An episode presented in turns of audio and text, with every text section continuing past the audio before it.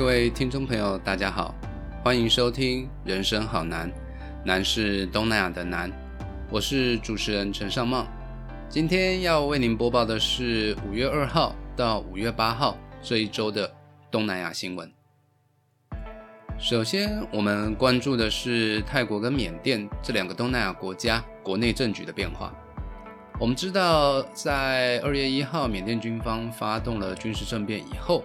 缅甸反军方阵营成立的民族联合政府，在五号的时候表示，已经组建一支人民防卫部队，保护支持者免于受到军事攻击和军政府施行的暴力镇压。民族联合政府在声明当中表示，新成立的人民防卫部队是联邦联合部队的前导部队，有责任让安全部门做出有效改革，以终止长达七十年的内战。第一个，我们看到的是缅甸目前国内政局。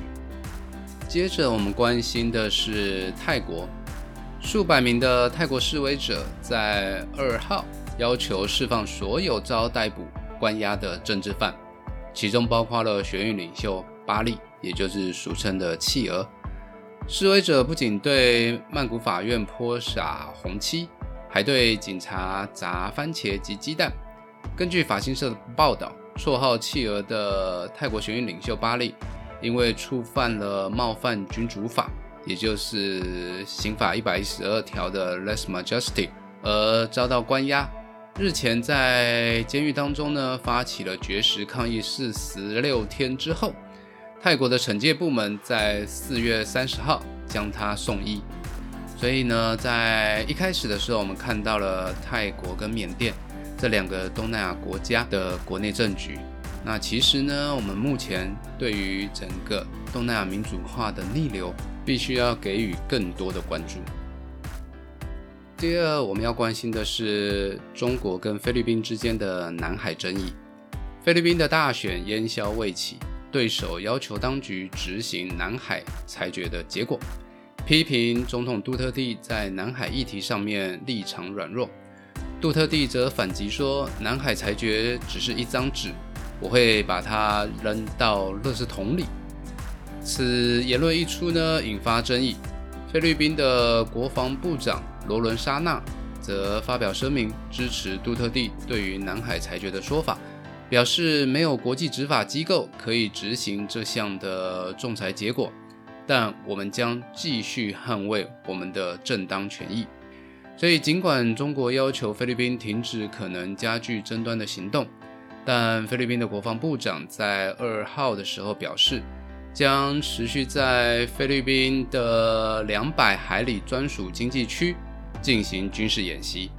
菲律宾的海岸防卫队和农业暨水资源局上个月呢，也在南海地区展开演习，并且已经加强巡逻。以对抗中国船只频频出现的威胁。菲律宾的国防部长表示，他的说法呼应了杜特地在此议题的立场。杜特地非常坚定且直接下令军方在不开战的情况下捍卫我们的正当权益，并维护海域和平。第三部分呢，我们则是关心整个新冠肺炎的疫情在东南亚的情况。首先，我们看到的是柬埔寨，柬埔寨的卫生部在四号的时候发表声明，表示目前境内单日新增了九百三十八例新冠肺炎的确诊病例。然而，总理洪森呢，却在三号的时候下令首都金边。在本月六号结束全面封锁。柬埔寨呢，原先是全球 COVID-19 确诊病例最少的国家之一。然而，在二月下旬爆发新一波的本土疫情，短短两个月时间，累计确诊病例增加超过十倍，至今累计了一万六千两百九十九人染疫，有一百零七人呢伤重不治。这个是柬埔寨。接着呢，我们关心的是新加坡。新加坡近来疫情升温，若状况未好转的话，恐将影响预计在六月登场的香格里拉对话亚洲安全峰会。主办单位国际战略研究所在五号的时候表示，将持续密切关注疫情的发展。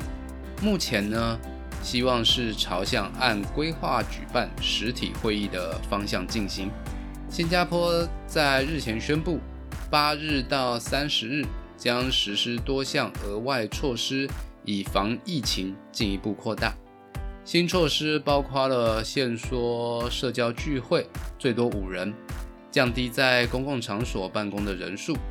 调降大型会展以及现场表演活动的人数限制，以及暂停大型的体育赛事等等。最后呢，我们则是关注印度的疫情。在上个礼拜的节目当中呢，我们已经有报道过了，台湾第一批协助印度对抗新冠肺炎疫情的医疗物资，其实呢已经送达了。那包括了一百五十台的制氧机，五百支的氧气瓶都已经送达了德里，将至少分配给四个疫情比较严峻的邦。